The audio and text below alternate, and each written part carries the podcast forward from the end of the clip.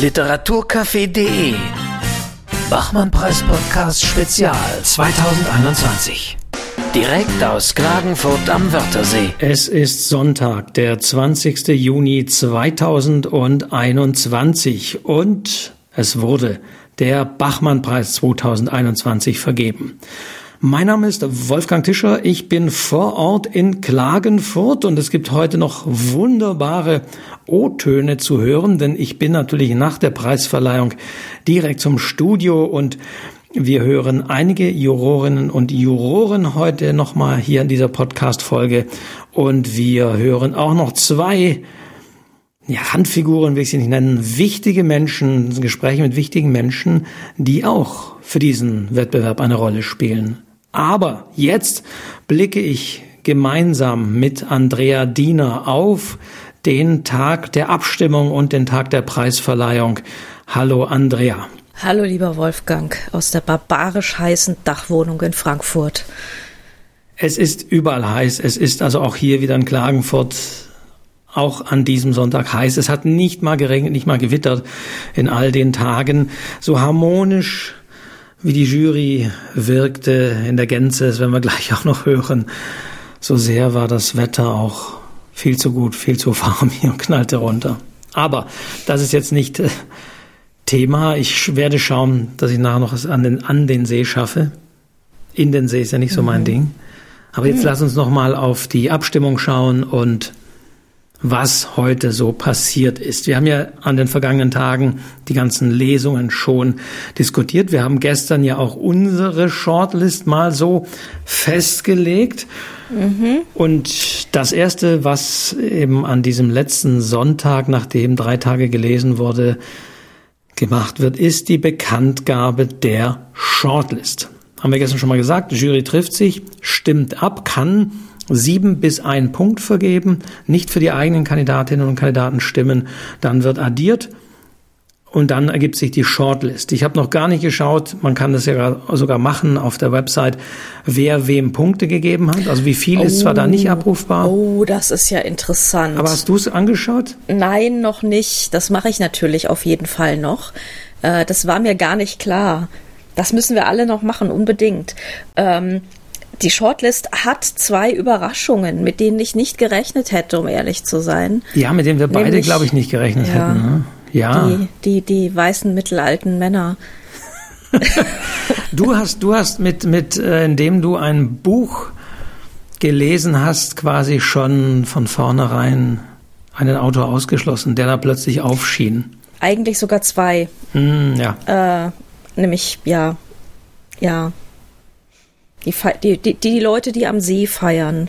Ja, alles mit, mit See und Wasser, die da feiern mhm. und die mit der Yacht dann vorbeirauschen. Also mhm. ähm, die Überraschungen waren, benennen wir es mal, also Timon Karl Kaleiter genau. war eine Überraschung, das war dieser Yachttext, der DDR-Yachttext, dass der auf der Liste war und äh, Leander Steinkopf.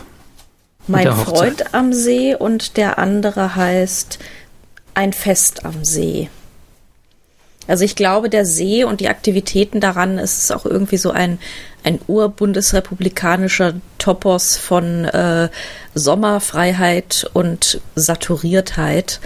Und ähm, vielleicht vielleicht habe ich da auch so Abwehrreaktionen dagegen schon. Und immerhin bei, bei, bei Karl Leiter ist es ja irgendwie noch ironisiert. Ähm, auf eine irgendwie etwas abgründigere Art und Weise, aber ähm, doch zu nah an seinem Roman. Und äh, also, wenn man diese Geschichte mochte, kann man seinen Roman Die Geschichte eines einfachen Mannes lesen. Bei Pieper gerade erschienen, das ist genau das nochmal auf 300 Seiten ausgewalzt. Und ich glaube, danach hat man genug Timon Karl Kaleiter für den Rest seines Lebens intravenös. Und jetzt sagen wir es auch mal, haben noch gar nicht erwähnt, eben Bachmann-Preis, Trägerin 2021 ist Nava Ibrahimi. Sie ja. hat gewonnen. Ja, und ich habe doch gesagt, man darf diesen etwas spröden Text nicht unterschätzen. Du hattest recht. Auch wenn ich, auch wenn ich, auch wenn ich äh, jetzt nicht gedacht hätte, dass sie den Bachmann-Preis gewinnt, ähm, sondern ich habe dann doch vielleicht eher Richtung Deutschlandfunk oder Kelag-Preis vermutet. Aber doch, ähm, da konnten sich dann anscheinend alle einigen. Also es gab ähm, eine, ist ja immer so, es werden Stimmen ab, also dann vor Publikum aus dieser Shortlist geben dann die Jurorinnen und Juroren ihre Stimmen ab, dürfen da auch noch wieder mal im ersten Gang zumindest nicht für die eigenen Texte stimmen. Und da gab es dann jeweils zwei Stimmen für Nava Ebrahimi und für äh, Dana Vohwinkel, die ja auch mhm. als Favoritin sag mal, gesetzt war.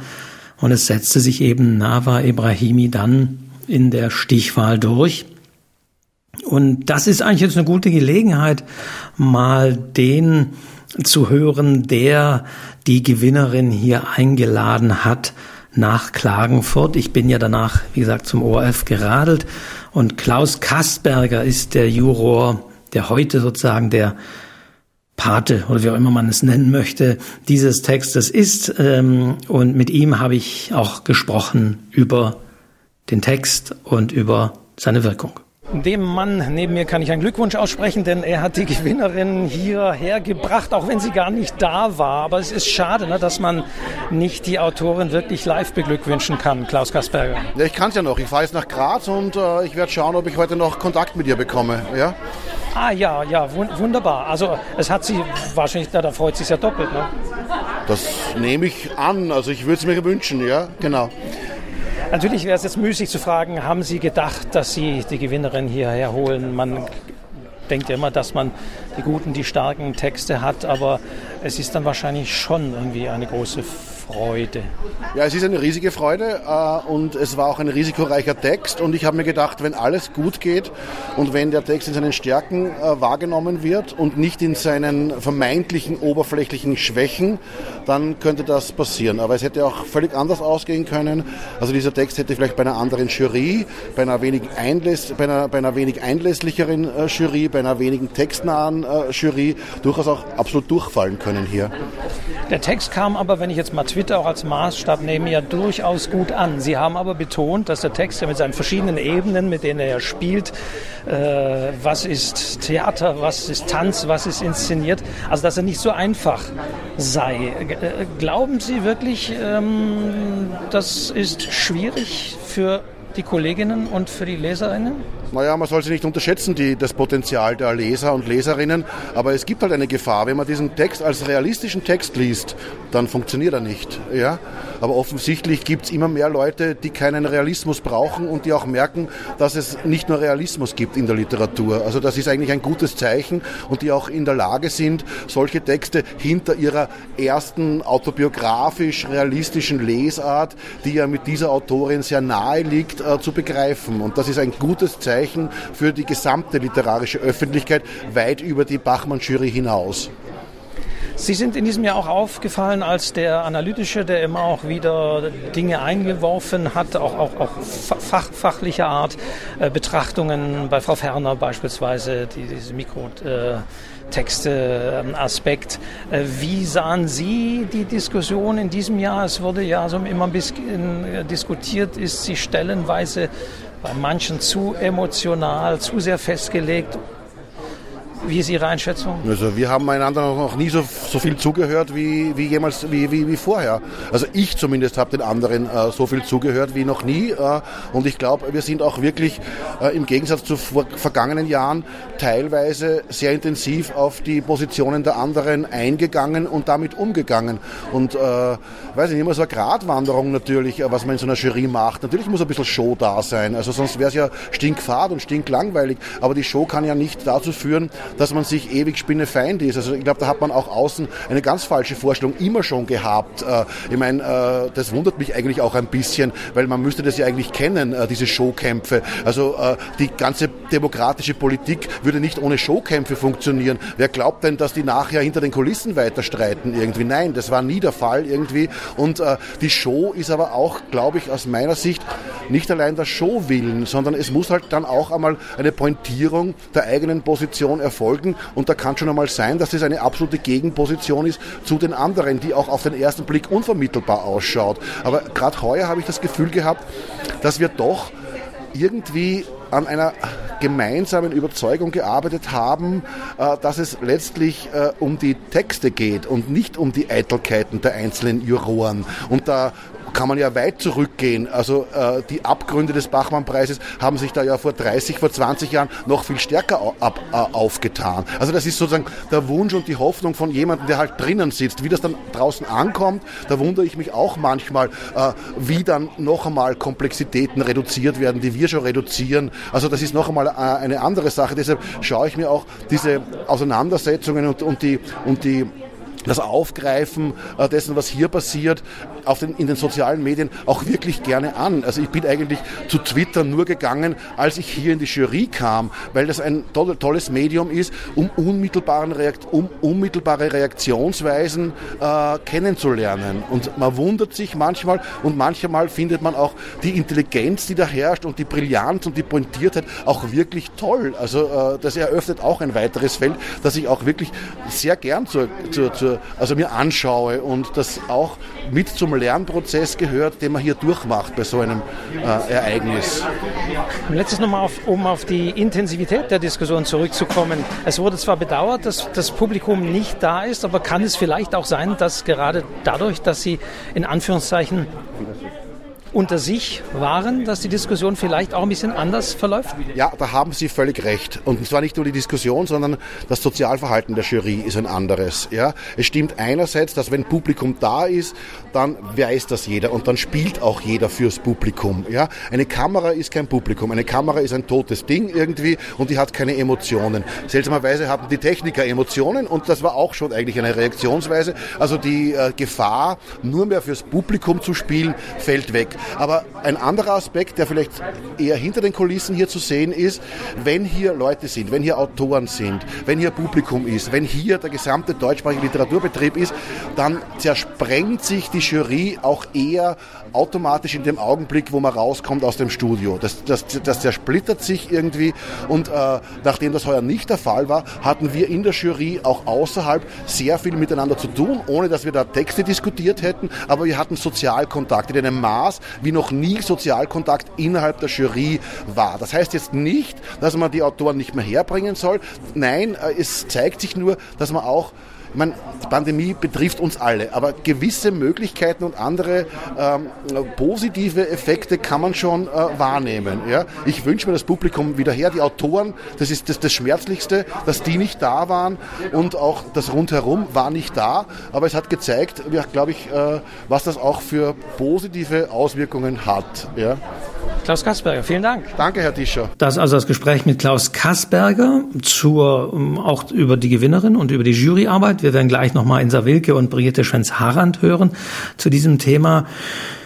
Ja, also das war dann der Hauptpreis, der zuerst mit 25.000 Euro äh, dotiert, der da vergeben wird. Mhm. Und wir beide finden verdient auch, ne? Wir beide finden verdient. Auf jeden Fall auf jeden Fall.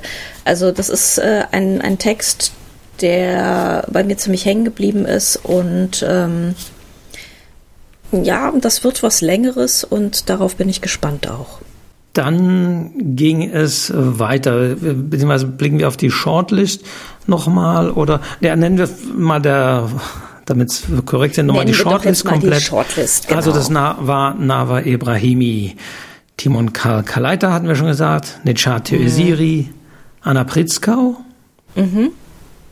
Leander auf. Steinkopf war die zweite Überraschung für mich. Mhm. Dana Vohwinkel und Julia Weber.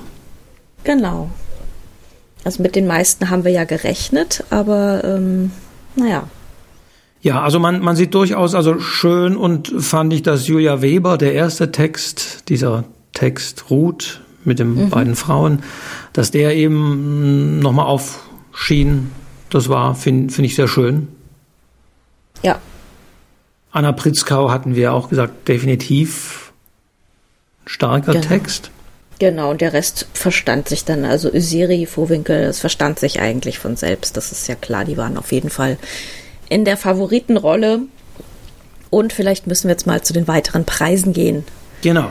Wir haben den Deutschlandfunkpreis noch als sogenannten zweiten Preis, also das zweithöchsten. Und da gab es dann eben eine Stichwahl zwischen diesen beiden Favoriten, Vorwinkel und Siri. Genau, Esiri tauch, tauchte jetzt sozusagen wieder, wieder auf. Und äh, zwischen den beiden wurde abgestimmt. Und durchgesetzt hat sich Dana Vorwinkel. Was erleichternd war, fand ich. Ja, auf jeden Fall. Also ich hatte sie ehrlich gesagt auch für den Bachmann-Preis in äh, im Petto, wie glaube ich ungefähr jeder.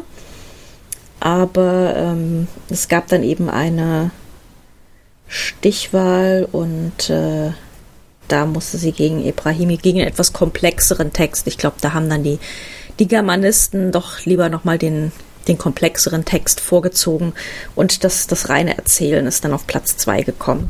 Und es wurde, also äh, Maradelius hat ja hier eingeladen und Maradelius hat, glaube ich, extra nochmal in ihrer Rede zweimal eingebaut, ähm, dass es eben nicht hier um äh, ultraorthodoxes Judentum geht. Das Stimmt. hat sie, glaube ich, zweimal extra nochmal reingenommen, weil das in der Tat ja die Orientierung äh, die Diskussion war, beziehungsweise Dana Vorwinkel hatte sich auch per Twitter und auch ihre ähm, Agentin Elisabeth Ruge hat sich da nochmal gemeldet und darauf hingewiesen, dass es nicht dieses Milieu sei. Äh, aber ja, deswegen wurde es nochmal eingebaut. Und das ist jetzt, würde ich sagen, auch wieder eine gute Gelegenheit, mit der neuen Jurorin Maradelius zu sprechen, beziehungsweise mein Gespräch mit ihr einzubinden. Denn auch mit Maradelius habe ich natürlich gesprochen, wie ihr Eindruck, ihrer Ersteindruck hier war, wie sie sich vorbereitet hat und was sie mitgenommen hat aus Klagenfurt. Jetzt spreche ich mit Mara Delius, die als Kritikerin das erste Mal hier ist. Ähm, waren Sie denn schon mal als Beobachterin hier in Klagenfurt zuvor? Äh, nein, tatsächlich nicht. Ich habe äh, natürlich im letzten Jahr die Diskussionen äh, verfolgt, auch in den Jahren davor die Diskussionen verfolgt. Ich war aber selber als Berichterstatterin noch nicht hier. Äh, interessanterweise ging es Insa Wilke ganz genauso, dass sie äh, tatsächlich das erste Mal in Klagenfurt war als Jurorin. Nun hatten Sie glücklicherweise die Möglichkeit, hier anzureisen. Die Juroren waren ja vor Ort. Äh, wie war es, da reinzukommen? Zwei Neuzugänge gab es ja noch. Wea Kaiser neben Ihnen neu mit dabei. Ähm, es wurde ja von der großen Harmonie gesprochen. Man trifft aber da auf fünf, die schon länger mit dabei sind. Wie, wie ist das?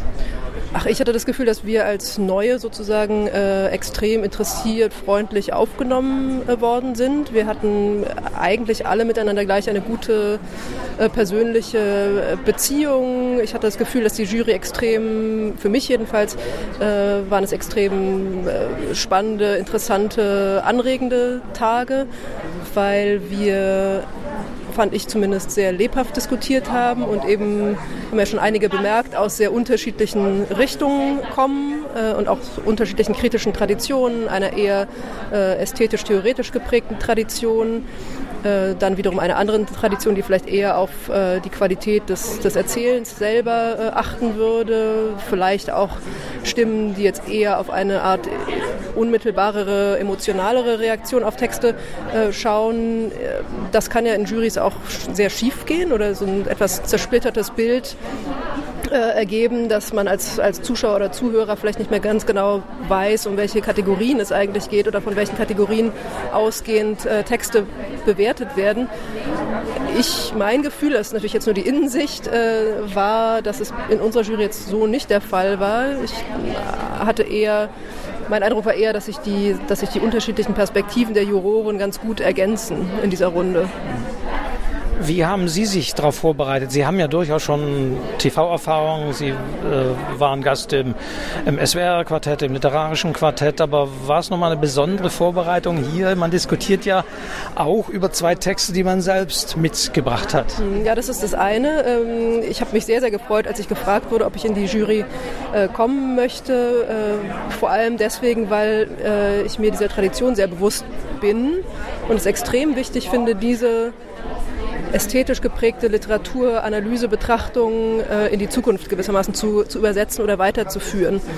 Ähm, das war mir sehr wichtig, deswegen habe ich mich im Grunde zweifach vorbereitet. Ich habe nochmal äh, mir sehr genau überlegt und äh, viel nochmal dazu gelesen, auch theoretische Texte, äh, welches welches Kritikverständnis ich eigentlich habe oder welches Kritikverständnis ich hier eigentlich stark machen möchte. Das war das eine.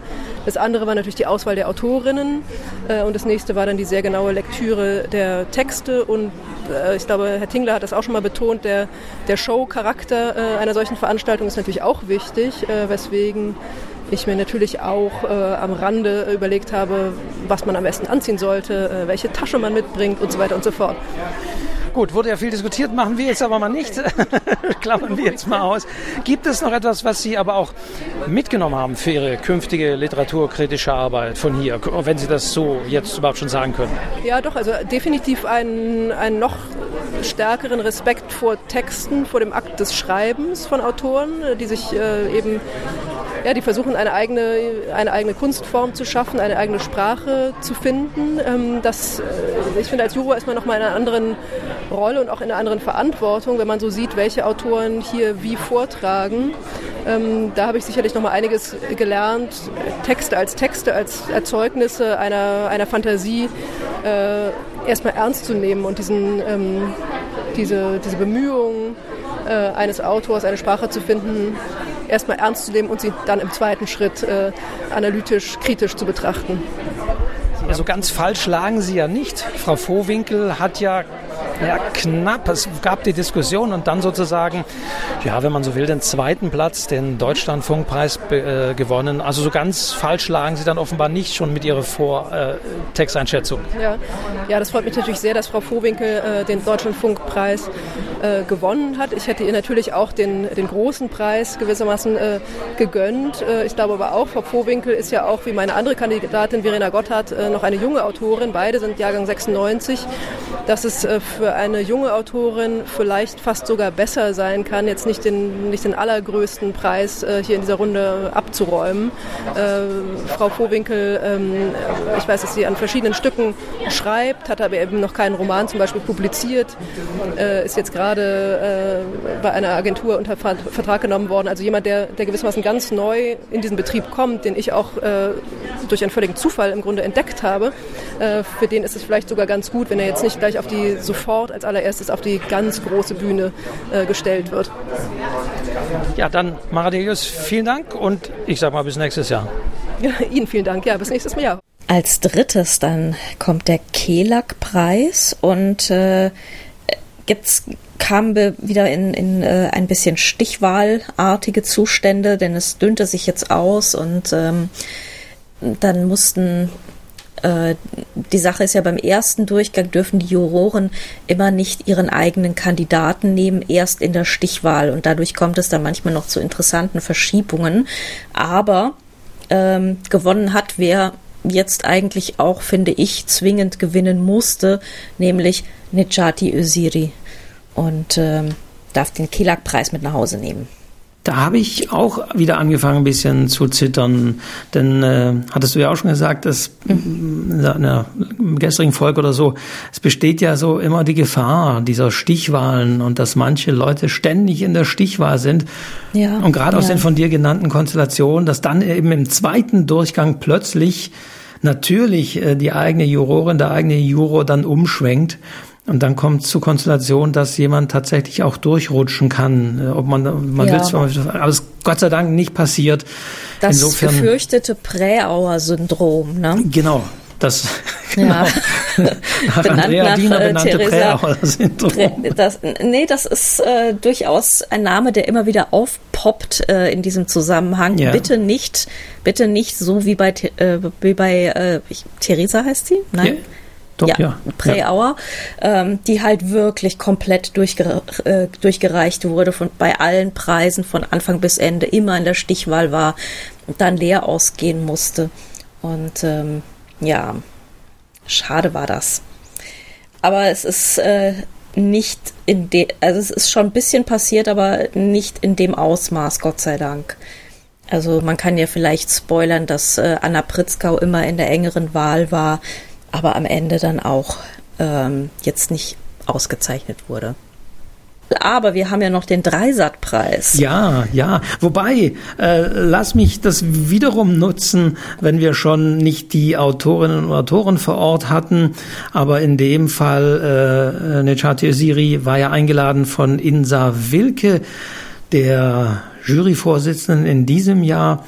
Und deswegen nutze ich jetzt wieder die Gelegenheit, nochmal einen O-Ton und ein Gespräch unterzubringen, das ich mit Insa Wilke geführt habe und auch mit Brigitte Schwenz-Harrand, die in meinen Augen immer können gleich nochmal abschließend auf die Jury gucken, immer so ein bisschen die ruhigere ist. Und das war jetzt auch in diesem, in diesem Gespräch so sehr zurückhaltend, werden wir mhm. gleich hören. Also sehr schönes Gespräch jetzt noch mit Insa Wilke und Brigitte Schwenz-Harrand, das wir uns anhören. Ich stehe im Schatten vor dem ORF-Studio. Es ist fast unerträglich heiß. Nein, es ist wunderbar heiß und eigentlich äh, Zeit in den See zu springen, aber noch nicht ganz. Und neben mir stehen jetzt die zwei Jurorinnen, Insa Wilke, die dies diesjährige Vorsitzende. Und äh, Brigitte Schwenz-Harrand ist auch hier. Also hallo zusammen. Ja, hallo Herr Tisch. Hallo. Es ist, wir müssen mal gucken, ich schwenke das Mikro hin und her. Ja, äh, Frau Wilke, Sie haben gerade betont, es war unheimlich harmonisch und man hatte beim Zuschauen trotz kleiner Differenzen auch so dieses Gefühl. Also äh, ist es so, dass es Sie einfach freut, wieder hier zu sein, was vielleicht auch diese Harmonie noch stärkt oder dass es wirklich so eine neue Stimmung unter dem siebenköpfigen Jury-Team ist. Also ich habe den Eindruck, in den vier Jahren, die ich jetzt dabei bin, ist uns einfach gelungen, wirklich auch schon vor den Tagen der äh, Tagen hier in Klagenfurt miteinander zu sprechen. Und ich habe den Eindruck, dass die gesamte Jury sehr daran gelegen ist, dass diese, dieser Bewerb einfach gut wird in, all, in jeglicher Hinsicht. Und alle denken mit und achten auch sehr aufeinander hinter den Kulissen. Und ich glaube, die Auseinandersetzungen auf der Bühne waren ja gar nicht so harmlos. Das war ja zum Teil sehr hart. Aber wir achten darauf, dass wir trotzdem miteinander im Gespräch sind. Und das war so wirklich beglückend für mich in diesem Jahr. Brigitte Spitz-Harrand, habe ich immer so den Eindruck, hält sich vornehm zurück. Täuscht dieser Eindruck, Sie sind nicht unbedingt die, die sich nach vorne drängen. Das sagen mir auch alle meine Freundinnen und Freunde, sagen, lass mal mehr los. Ich bin natürlich eher ein höflicher Mensch und äh, das werde ich medial auch noch lernen, dass ich da ein bisschen deutlicher werde. Vielleicht jetzt noch anknüpfend an das, äh, was Insa Wilke sagte. Ich glaube, dass man eben unterscheiden muss und ähm, äh, was das Menschliche, das Zwischenmenschliche betrifft. Also man kann sehr gut miteinander umgehen können und einander mögen und gemeinsam ein Glas Wein trinken und den Abend verbringen. Und das ist was anderes als, äh, man muss aber deswegen nicht unbedingt dasselbe Literaturverständnis teilen. Ja? Und ich glaube, das geht aber offensichtlich gut zusammen. Das, das haben wir diese, diese Tage gemerkt. Äh, und deswegen ist dann der Streit auch wirklich ein echter und kein inszenierter, den wir dann tatsächlich vor Kamera haben. Weil da, da reden wir ja wirklich über ähm, Kriterien, über äh, ganz unterschiedliche Literaturvorstellungen und so weiter. Und das, das ist ja das, was wiederum fürs Fernsehen wahrscheinlich das Interessante ist. Ja. Das wäre nicht so gut. Das wäre nicht so gut, wenn wir da eine Harmonie spielen würden oder äh, haben würden, ja. Von Katharina Ferner war ja nicht mehr auf der Shortlist und sonst bei Ihnen ist das ist das eine Enttäuschung? Na sicher ist das eine Enttäuschung, weil man ja äh, äh, kommt, um Autorinnen und Autoren mehr Sichtbarkeit auch zu wünschen. Ähm, bei Nadine Schneider war es auch sehr knapp. Ähm, ich denke mir aber, dass sie trotzdem ihren Weg gehen werden. Also Nadine Schneider bringt jetzt demnächst ihren zweiten Roman raus und ich, ich bin überzeugt davon, dass ihr die Teilnahme hier trotzdem sehr geholfen hat und hoffe das auch. Anders bei Ihnen, Insa Wilke. Meine Frau Geisler hat es trotz aller Versuche, den Namen immer wieder ins Spiel zu bringen, nicht geschafft. Aber Nejati Isiri hat es ja zu einem doppelten Preisgewinn gebracht. Er hat neben dem Kelag-Preis eben auch den BKS Publikumspreis gewonnen. Also doppelter Glückwunsch an Sie, bevor ich noch den, an den nächsten dann auch noch habe. Aber zunächst mal da doppelter Glückwunsch an Sie. Freut es Sie oder sind Sie ja, ein bisschen enttäuscht bei Frau Geisler. Da gab es ja auch äh, von Frau Geisler selbst irgendwie gesagt, hier wurde nicht so richtig über diesen Text diskutiert und sie fühlt sich da ein bisschen ähm, ja nicht so ganz richtig von den Kritikerinnen und Kritikern hier analysiert. Wie sehen Sie das rückwirkend? Mehr Freude oder auch ein bisschen schade für Frau Geisler? Natürlich, wie Brigitte Schwenzeran gesagt hat, ich finde es schade. Ich sehe den Text anders, als er dann in der Mehrheitsmeinung gesehen wurde. Aber das ist ja auch normal und gut, wie Brigitte schon gesagt hat. Man macht sich ja Gedanken darum, warum man welchen Text auswählt. Und ich möchte nochmal sagen, ich habe jetzt nicht den Namen äh, genannt, weil ich ihr Beachtung verschaffen wollte. Das ist ja ein Schuss, der nach hinten losgeht in der Regel. Sondern ich finde es so schön, wenn wir nicht jeden Text einzeln besprechen, sondern versuchen, Bezüge herzustellen. Und ehrlich gesagt, darum geht es mir, weil das ist das, was mir auch Spaß macht an unserem Gespräch. Es ergeben sich ja ähnliche Ästhetiken in den Texten. Es ergeben sich so Gruppierungen von Texten. Und das ist für mich das Spannende. Und da klärt sich auch im Gespräch in diesen drei Tagen vieles für mich, was ich vorher nicht gesehen habe. Und ähm, insofern kann ich Brigitte nur zustimmen. Klar ist man enttäuscht. Man möchte beide Autorinnen ausgezeichnet sehen, die man einlädt. Aber ich bin sehr glücklich und ich finde ganz toll, wer jetzt die Preise bekommen hat. Und auch das gehört für mich zu einem guten Jurygespräch dazu und zu einer guten Jury. Es geht nicht darum, die eigenen durchzubringen, sondern es geht darum, zu versuchen, die besten Texte auszuwählen. Und das ist im Vordergrund, glaube ich, für uns alle.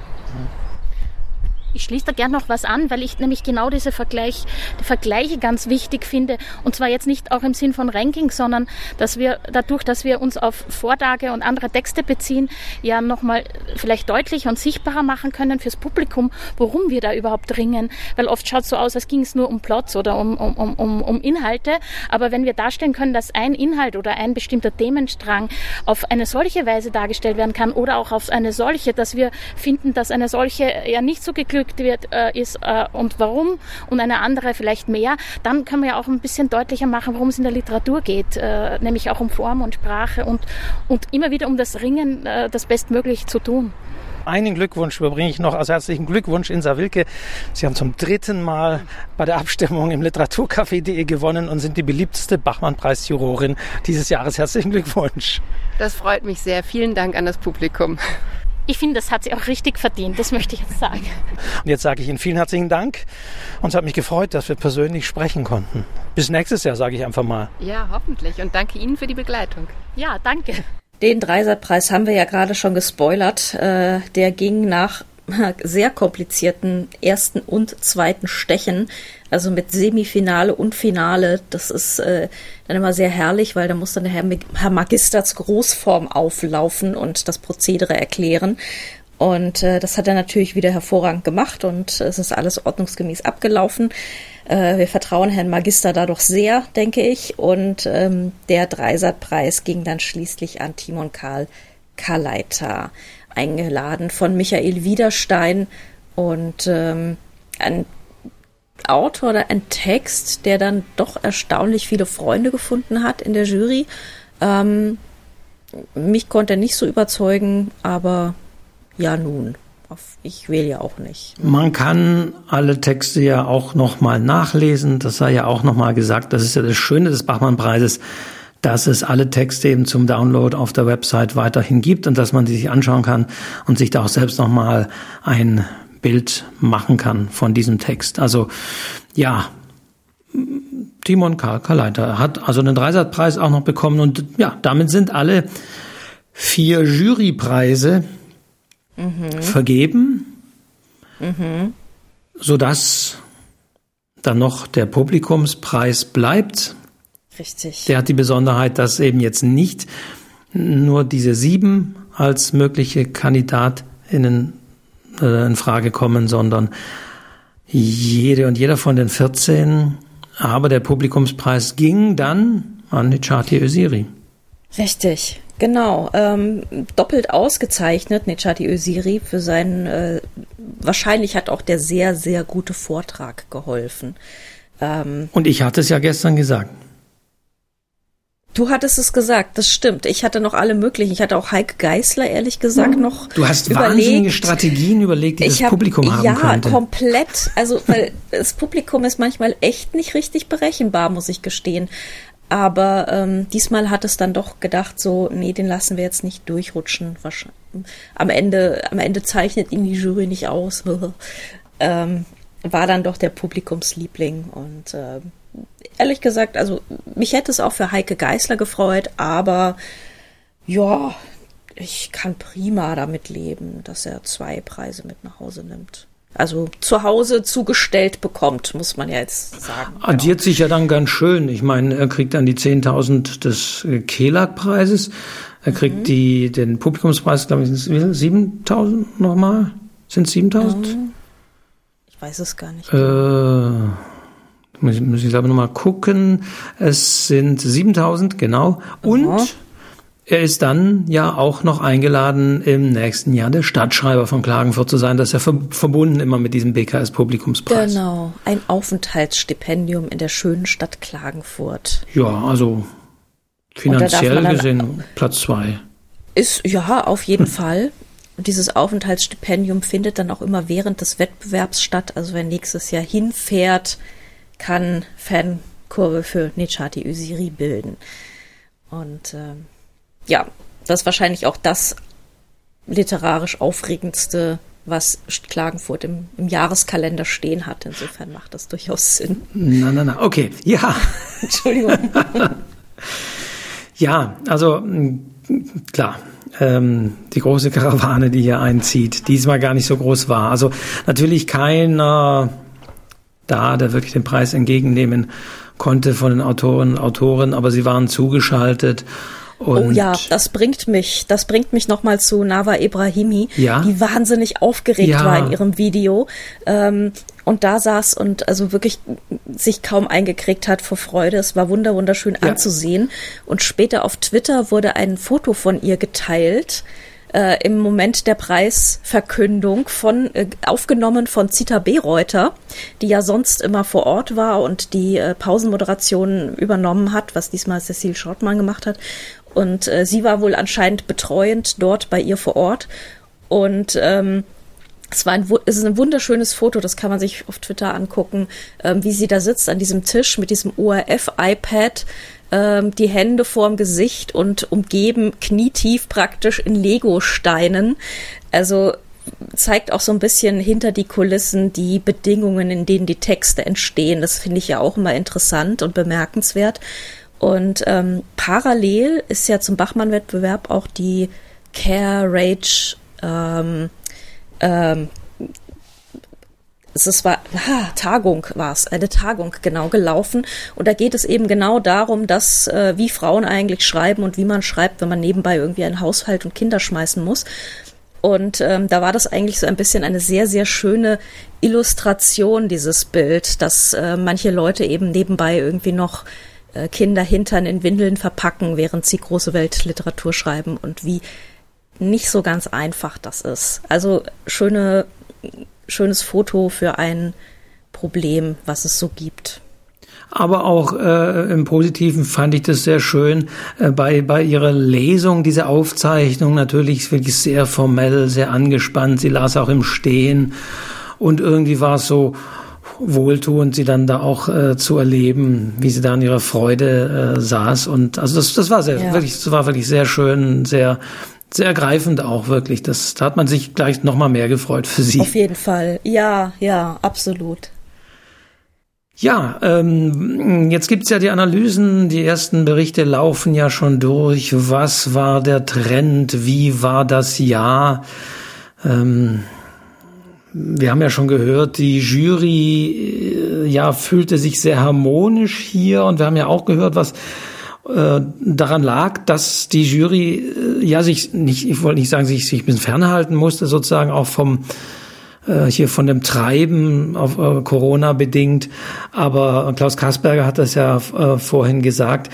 Äh, ja, dadurch entstand aber schon nochmal so, so, so ein größeres Gemeinschaftsgefühl. Auch Insa Wilke hat es gesagt, weil die Jury eben auch mehr zusammen war. Auch nicht mhm. nur im Studio, sondern auch sonst, weil eben hier nicht so viel Literaturbetrieb, nicht so viel Interviews, nicht so viel Ding drumrum war. Das hat man auch gemerkt, dass die Jury eben auch sonst hier mehr aus einem Guss war, so sehr auch manchmal gestritten wurde. Aber würdest du jetzt schon wagen, Andrea, irgendwie Trends auszumachen, weil ich das gestern ja irgendwie auch gefragt worden bin vom ORF. Trends. Diese Frage nach den Trends, ich oder, meinst, oder was zeichnet sich ab? Krise des, des mittelalten die, weißen die Mannes. Fra ja. die Frage des Jahrgangs, die immer so gestellt wird und die ich immer ein bisschen merkwürdig finde, weil wir gestern schon gesehen haben, wir könnten ja sagen, ja, äh, Trends sind Texte, die äh, in Teilen in den USA spielen, wenn wir das mal so ja, jetzt nehmen ja. würden. Also ich tue mir immer schwer, ich tue mir auch, wenn negativ, aber ich habe ja einen Kommentar gelesen, will ich gar nicht so zitieren. Das finde ich völlig daneben, wenn man jetzt sagt, ja, hier jetzt ist der Trend, dass man hier diese äh, Migranten und diese Texte und dieser jüdische Text, also ganz, ganz schrecklich. Ich finde, ich finde, es gibt rufe ich jetzt mal aus, diese Trends nicht. Es ist natürlich so, wir haben jüngere Autorinnen da, wir haben Autorinnen da, deren Großeltern den Zweiten Weltkrieg nicht mehr erlebt haben, so dass dieses Thema eben nicht mehr so aufscheint, was ich sehr gut finde. Und ja, für mich bilden aber diese Texte die Wirklichkeit ab. Absolut. Ähm, also vielleicht kann man sagen, dass es doch eher einen Trend gibt, auch was das letzte Jahr mit Helga Schubert gezeigt hat, ähm, dass man vielleicht doch eher Autoren bevorzugt, die ein bisschen was, die ein bisschen Biografie haben, die ein bisschen was erlebt haben, die von was erzählen können, ähm, von, von eigenen Milieus oder von eigenen äh, Welten und Lebenswelten und ähm, da Einblicke haben, die sie uns näher bringen können. Und das äh, kann natürlich eine Migrationsgeschichte sein, das kann aber auch was ganz anderes sein. Also ähm, das kann auch eine DDR-Vergangenheit sein oder ähm, was auch immer. Ähm, und, und Insa Wilke hat es ja auch betont in ihrer, in ihrer abschließenden Rede neben dem Hinweis auf diese Harmonie, dass es aber jetzt nicht irgendwie äh, dogmatisch auch in den Texten verhandelt wurde oder irgendwie eingebaut war, sondern dass es eben literarisch äh, bearbeitet und eingebaut war. Und das ist wirklich, finde ich, äh, eine sehr schöne Textwelt, in die uns äh, Klagenfurt in diesem Jahr gebracht hat mit der man sich mhm. durchaus nochmal beschäftigen oder reinlesen kann. Es gab auch keinen Text, der wirklich durchfiel, der wirklich so, wo man sagte, es ist komplett nichts. Es gab welche, die, ja, die hatten weniger Beachtung oder sonst wie, aber ähm, es, es gab ja, kein. Ich glaube, man war da auch höflich. Ich glaube, man war da teilweise auch einfach sehr, sehr ja. höflich. Also ich glaube, was halt, was echt so ein bisschen durchgefallen ist oder so war Magda Wojcik, diese, dieser Leichenfund, ähm, okay. was halt einfach ein bisschen sehr, sehr dünn war. Und ich glaube aber, dass, dass dann die Jury einfach sich nicht hinsetzt und sagt, das ist mir zu dünn, sondern sie fangen dann halt doch immer an rumzustochern und äh, vielleicht noch was Positives zu finden, weil irgendwie will man ja auch diese halbe Stunde Jury-Diskussion füllen und es fällt einem dann nichts richtig Böses ein und so und ähm, ja, so gesehen ja, gab es manch böseres Urteil über jetzt Preisträger in, ja, am Schluss absolut. als über Texte, die schlichtweg schon jetzt in Vergessenheit geraten sind. Ja, ja, ja, das glaube ich auch. Also manchmal ist es dann auch so ein bisschen eine Höflichkeitsdiskussion. Und äh, auch Fritz Krenn, wo ja eigentlich sehr viele Leute sehr positiv waren und äh, der ja eigentlich nicht durchgefallen ist, ähm, der ist jetzt zum Beispiel überhaupt nicht auf irgendeiner Liste oder irgendwo aufgetaucht.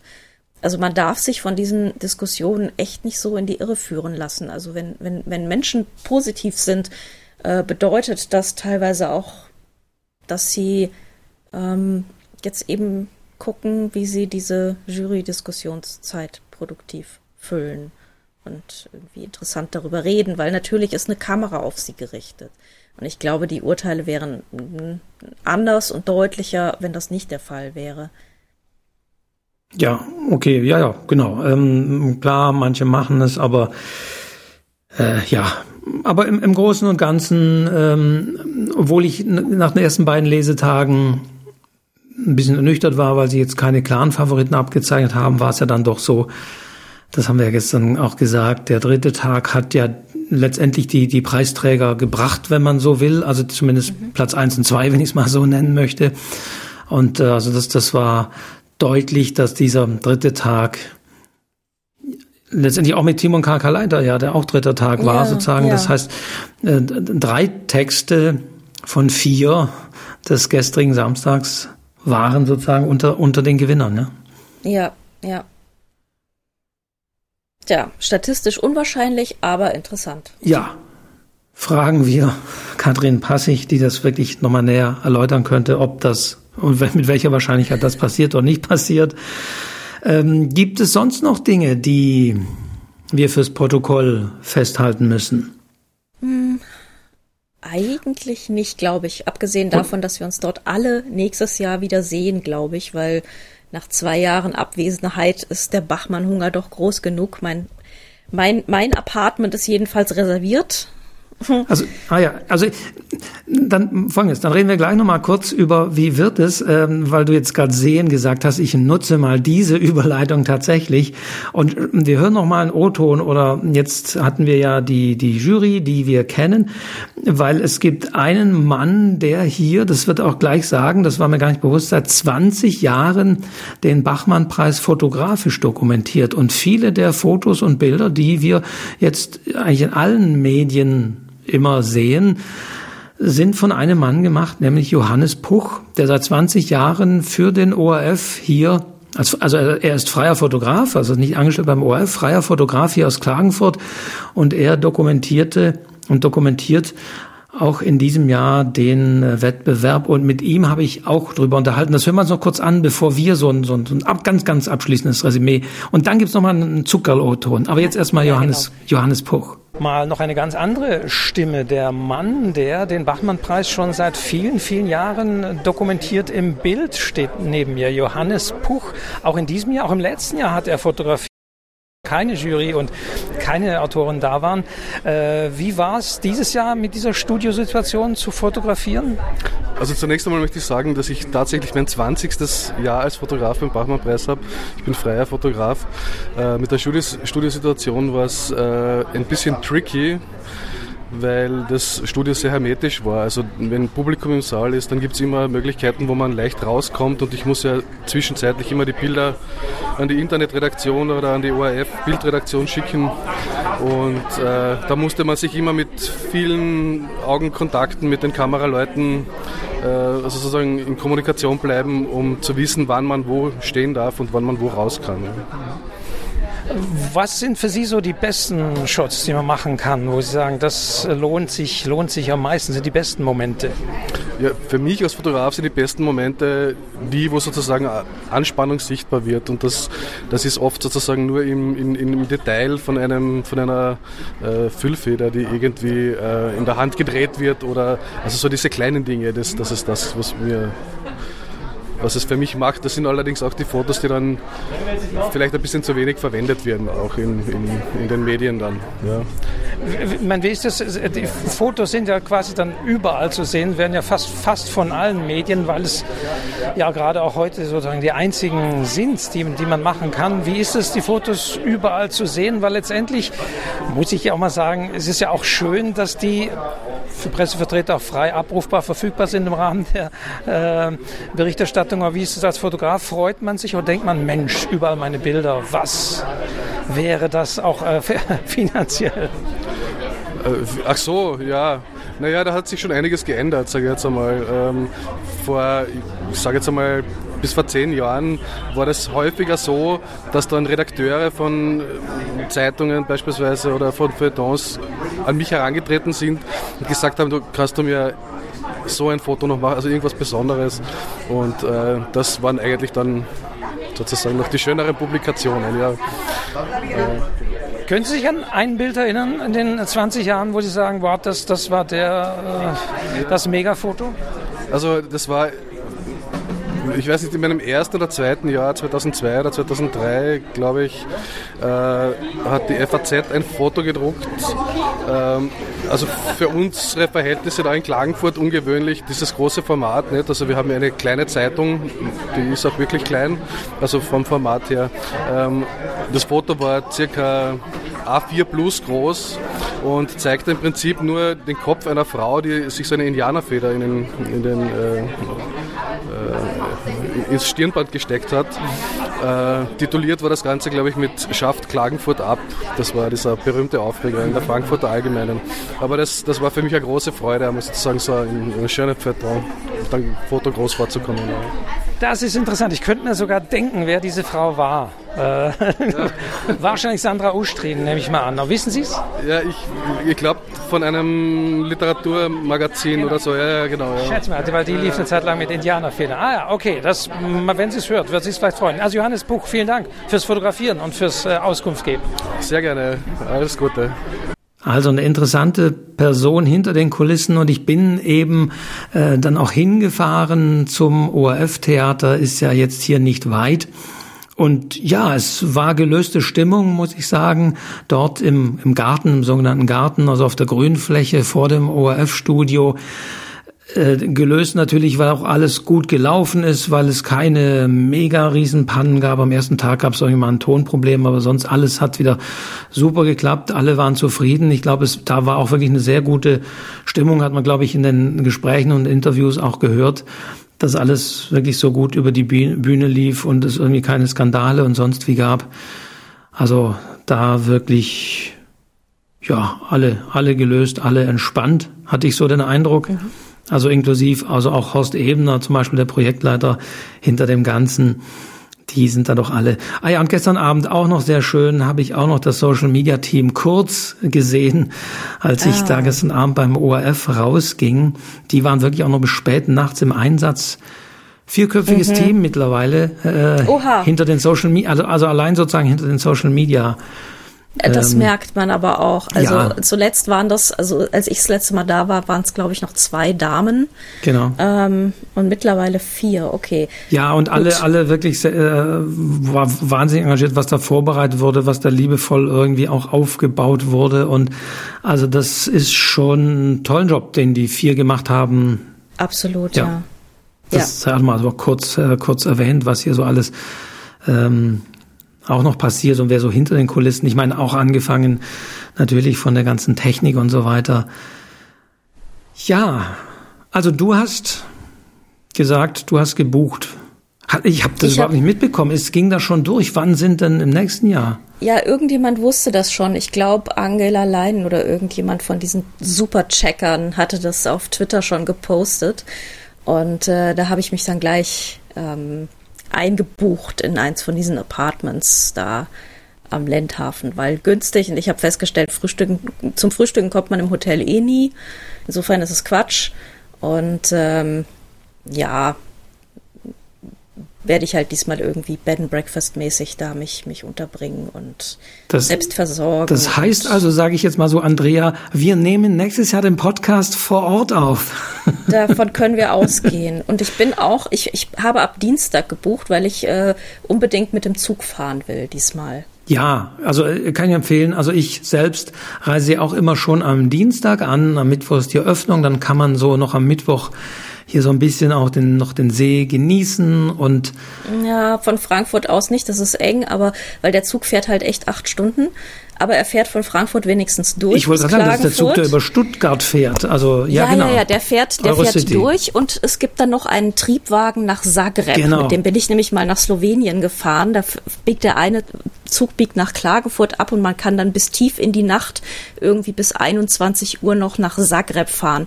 Also es ist eine auch wunderschöne Strecke, die ich besonders im Winter durch die Alpen sehr empfehlen möchte. Und da dachte ich, ach, das kannst ich mache ich mal so unhektisch, buche ich es mal im Vorhinein, ne, nehme ich mir schön frei, fahre ich mal gechillt mit dem Zug runter und dann, ja. Und ich empfehle ja auch immer bis Montag bleiben. Das ist wahrscheinlich auch schön, ja. Ja. Weil äh, sonst normalerweise, ähm, das, das, also der Hinweis auch nochmal tatsächlich, wenn wir jetzt über uns reisen und sonst, ja, also es kann wirklich äh, jede und jeder machen und das kann ich auch immer nur empfehlen, wenn es jetzt auch wieder möglich ist. Ich kann sogar empfehlen, jetzt in diesem Jahr, im letzten Jahr ich es auch empfehlen können, einfach wirklich äh, Zug buchen, in Zug setzen, hierher fahren. Man stellt sich dann, wenn man möchte, rechtzeitig an und ist im Publikum im ORF-Theater, hoffen wir nächstes Jahr auch wieder. Also da gibt's keine Karten Kontingente, um die man sich seit ewig bemühen muss, sondern man muss nur an dem jeweiligen Tag rechtzeitig da sein. Man kann aber auch ähm, Public Viewing machen am Lendhafen. Mhm. Man kann auch äh, tagsüber im dunklen Hotelzimmer bleiben. Das ist einem selbst überlassen. Aber es ist tatsächlich sehr offen und deswegen ja. die Empfehlung. Absolute Empfehlung. Ich bin ein großer Fan des ORF-Gartens. Also direkt am Studio, aber nicht im Studio, weil da, äh, im Studio ist es nämlich brachial heiß. Aber äh, dort im Garten ist es eigentlich immer sehr hübsch. Da springen auch alle rum. Es gibt auch die Texte. Und ähm, es ist äh, sehr gechillt dort. Kaffee ist auch gut. Ja. Ja, das, also dann, dann, dann blicken wir sehr konkret auf das kommende Jahr. Ich würde da mal konkret hinblicken, ja. Haben ja auch soweit alle, auch alle gemacht und alle wollen wiederkommen.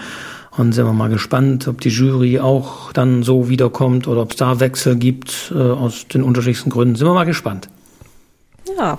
Gibt es noch Abschließendes, Andrea, mit Blick, Kuriositäten, besondere Dinge, irgendetwas, was wir vergessen haben? Ich glaube fast nicht.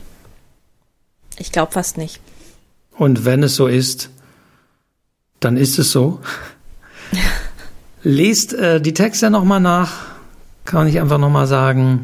Äh, die ganzen Di äh, Diskussionen und so kann man sich ja auch nochmal im Detail anschauen oder wer die Texte nicht selber lesen will, kann sie je nachdem auch, also kann sie natürlich alle nochmal anhören. Bei manchen lohnt es sich, bei manchen eher weniger, lieber selber lesen. Aber ansonsten sage ich jetzt dann abschließend noch vielen, vielen Dank dir, Andrea, dass du wieder mit ja. dabei warst. Vielen, vielen Dank. Es war sehr schön und ähm, man, ich bin immer sehr viel aufmerksamer, wenn ich weiß, dass ich hinterher über diese Texte noch was halbkluges irgendwie ablassen muss und äh, höre viel besser zu und schreibe viel besser mit. Insofern profitiere ich davon natürlich auch. Also wir schärfen die eigene Aufmerksamkeit. Aber es war wieder sehr schön, sich da auszutauschen und freue mich auf das nächste Jahr dann vor Ort in Klagenfurt. Absolut. Und jetzt hast du noch was für uns Fans versprochen, ne? Jetzt habe ich noch einen letzten O-Ton von dem heimlichen Star, äh, der für viele zu wenig zu sehen war in diesem Jahr, den Herrn Magister. Genau. Andreas Suri heißt er, ist eben tatsächlich äh, Justiziar hier, leitet die entsprechende Abteilung, diese Rechtsabteilung hier der Stadt in Klagenfurt und überwacht eben, dass nichts schief läuft und er kam mir auch noch entgegen und ähm, er wird uns jetzt verraten, was er denn so liest und äh, wann das gemeinsame Format mit Christian Ankovic startet. Also das hören wir jetzt am Schluss. ja, wir verabschieden uns für dieses Jahr, für diesen Bachmann-Preis-Podcast. Ich weise natürlich darauf hin, den Podcast bitte abonniert lassen, denn es gibt natürlich reguläre Folgen hier weiterhin des Literaturcafé.de Podcasts mit interessanten Themen und Gesprächen. Was es sein wird, lasst euch überraschen. Deswegen abonniert lassen. Aber wir hören uns als umfirmiert als Bachmann-Preis-Podcast 2022 dann wieder. Liebe genau. Andrea, nochmals vielen, Und wenn euch Dank. bis dahin langweilig ist, könnt ihr ja auch den FAZ Bücher Podcast abonnieren. Der kommt nämlich jede Woche. Richtig, macht da noch was. Ihr seid wirklich dis diszipliniert mittlerweile, äh, weil du äh, äh, ganz ganz kurz, also bevor wir den, den Magister hören, sag mal, wie wie hoch ist denn der Aufwand mittlerweile für euch? Ja, der ist ein bisschen höher geworden tatsächlich, als wenn man das einmal im Monat macht, haben wir auch festgestellt. Ähm, sie haben uns da reingelockt mit, ach, das wird gar nicht viel mehr Aufwand. Das ist, das wird jetzt, die Folgen werden ja kürzer, das wird gar nicht viel mehr. Aber tatsächlich ist es so, dass wir die Bücher jetzt einfach alle immer selber lesen, anstatt die Leute einfach nur danach zu fragen und ähm, damit unsere Fragen und unsere Gespräche besser werden. Das heißt, es ist einfach brachial viel mehr Aufwand, aber mm, ich habe auch ehrlich gesagt schon sehr viele gute Bücher dadurch gelesen in diesem Jahr. Insofern ähm, kommt auch was bei rum. Und es macht sehr, sehr viel Spaß. Muss ich ich habe die heutige, also immer sonntags erscheint ja die Folge und ich habe mhm. die heutige natürlich noch nicht hören können, aber ich habe gesehen, Andreas Platthaus schaut auf den Bücherherbst. Genau, wir haben alle die Programme durchgearbeitet und äh, haben schon Kreuzchen gemacht und so. Also dann machen wir auch dafür natürlich nochmal äh, nicht Werbung, sondern den redaktionellen Hinweis auf ja. den FAZ Bücher Podcast. So, also genau. kann man viel hören. Und wir hören uns nächstes Jahr wieder, um diese Überleitung noch zu bringen. Also, Andrea Diener, vielen, vielen Dank. Grüße nach Frankfurt. Dankeschön. Grüße nach Klagenfurt. Und damit danke fürs Zuhören und wir verabschieden uns. Tschüss. Tschüss. Jetzt habe ich noch den heimlichen Star, zumindest auch bei Twitter, der Herr Magister. Sie waren diesmal tatsächlich fast nur in juristischer Funktion. Sie sind ja tatsächlich auch der Justiziar hier der Stadt. Haben Sie es ein bisschen bedauert? Äh, ja, zu einem gewissen Teil ja, aber äh, ganz dem äh, Sprichwort Schuster bleibt bei deinen Leisten, habe ich mich auf meine Kernkompetenzen eigentlich besinnt, ja. Weil ich habe immer so ein bisschen gehofft, dass sie vielleicht entdeckt werden und dass sie mit, zusammen mit Christian Ankovic so ein kleines äh, nee, ich will nicht sagen Comedy, aber so ein, so ein kritisches ähm, Ab, Schlagabtausch irgendwie moderieren demnächst hier irgendwo im Fernsehen. Ähm, ja, äh, aber ich sage einmal so, was er nicht ist, kann er noch werden. Ja. Man wird sehen. Man wird sehen. Es ist immer erstaunlich, wie sehr Sie trotz allem tatsächlich in diesen Abläufen bleiben. Also am Ende scheint dann doch der Jurist durch, wenn Christian Ankovic mal irgendwie was äh, vergisst oder schon überleiten möchte zu anderen Themen und noch äh, rein formelle Dinge fehlen. Da sind Sie immer der, der Stopp sagt. Also der Jurist bleibt. Ganz genau. Es sollte auch ein Wesensmerkmal eines Juristen sein, nämlich eigentlich ständig fokussiert zu sein, äh, trotz der Ablenkungen, die halt auf einen so einprasseln. Hatten Sie überhaupt irgendeine Möglichkeit in diesen Tagen irgendwas zu verfolgen oder saßen Sie im Büro? Äh, sowohl als auch. Äh, die, die sozusagen Verfolgung des äh, äh, Bachmann-Preises erfolgt aber meistens dann abends in, in Ruhe. Tagsüber natürlich der normalen, dem normalen Brotberuf nachgehen. Wie literaturaffin sind Sie ansonsten? Was, was lesen Sie so privat? Also, Sie können auch sagen, Sie lesen privat nicht. Ähm, nein, tue ich schon, ähm, aber das, äh, sage jetzt einmal, ist ein, ein, sehr interessantes Genre und zwar ich lese sehr gerne Kochbücher. Okay. Und Sie kochen auch gerne? Ja, sehr gerne, sehr gerne. Begeisterter äh, äh, Griller in allen äh, äh, Variationen. Okay. Also, wir haben Neues erfahren. Ich danke Ihnen recht herzlich. Wunderbar, danke vielmals.